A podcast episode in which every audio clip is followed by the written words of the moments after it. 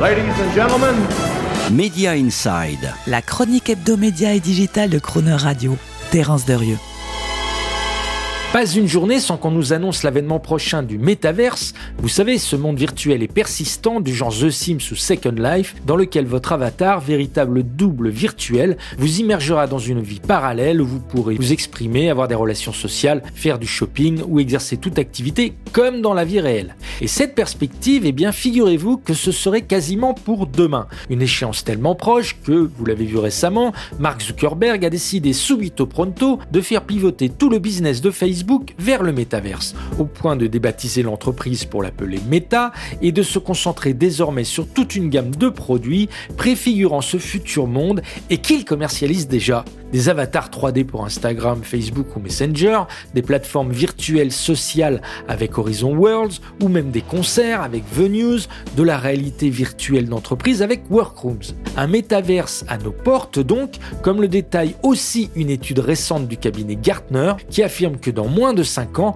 25% de l'humanité devrait passer au moins une heure par jour dans le métaverse. Eh bien, rien n'est moins sûr car on part techniquement plutôt de très loin. Problème de puissance d'abord. Intel a ainsi modélisé que connecter en même temps le monde entier dans le métaverse nécessitera de multiplier par 100 l'efficacité des meilleures machines actuelles et par 1000 leur puissance de calcul. Ensuite, il y a aussi un problème de latence, c'est-à-dire de temps de réponse. Il en faudra 5 fois plus pour bien interagir en réalité virtuelle et passer au moins des 150 millisecondes actuelles de latence, des appels vidéo par exemple, à 30 millisecondes. Troisième problème, celui de l'infrastructure réseau, qui obligera tous les opérateurs à investir en même temps pour avoir une bande passante d'upload-download totalement symétrique.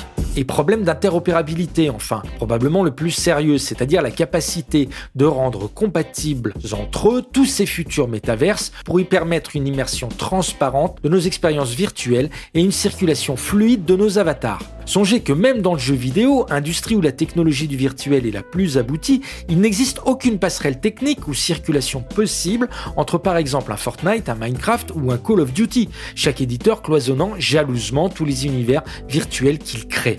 Sans toutes ces briques technologiques donc, puissance, latence, bande passante et interopérabilité, disponibles conjointement, peu de chances de parvenir à des mondes virtuels massifs, interfacés, réalistes et temps réel, avec des avatars réagissant à la milliseconde et dont les vêtements, les cheveux et les skins seront suffisamment définis et détaillés.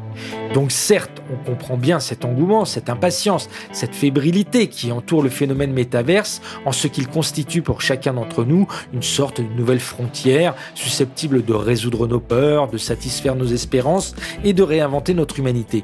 Mais là encore une fois, vu les obstacles technologiques, il va falloir vraiment patienter. Euh, d'ailleurs, faudrait peut-être dire à Bob Iger qu'il a le temps d'investir comme il le fait dans la start-up Genie, qui affole tout Hollywood et qui doit permettre à ses membres de créer leurs avatars 100% compatibles avec n'importe quel métaverse. À sa place, on rachèterait plutôt pour l'instant des actions Disney à moins 30% sur un an, c'est plus sûr.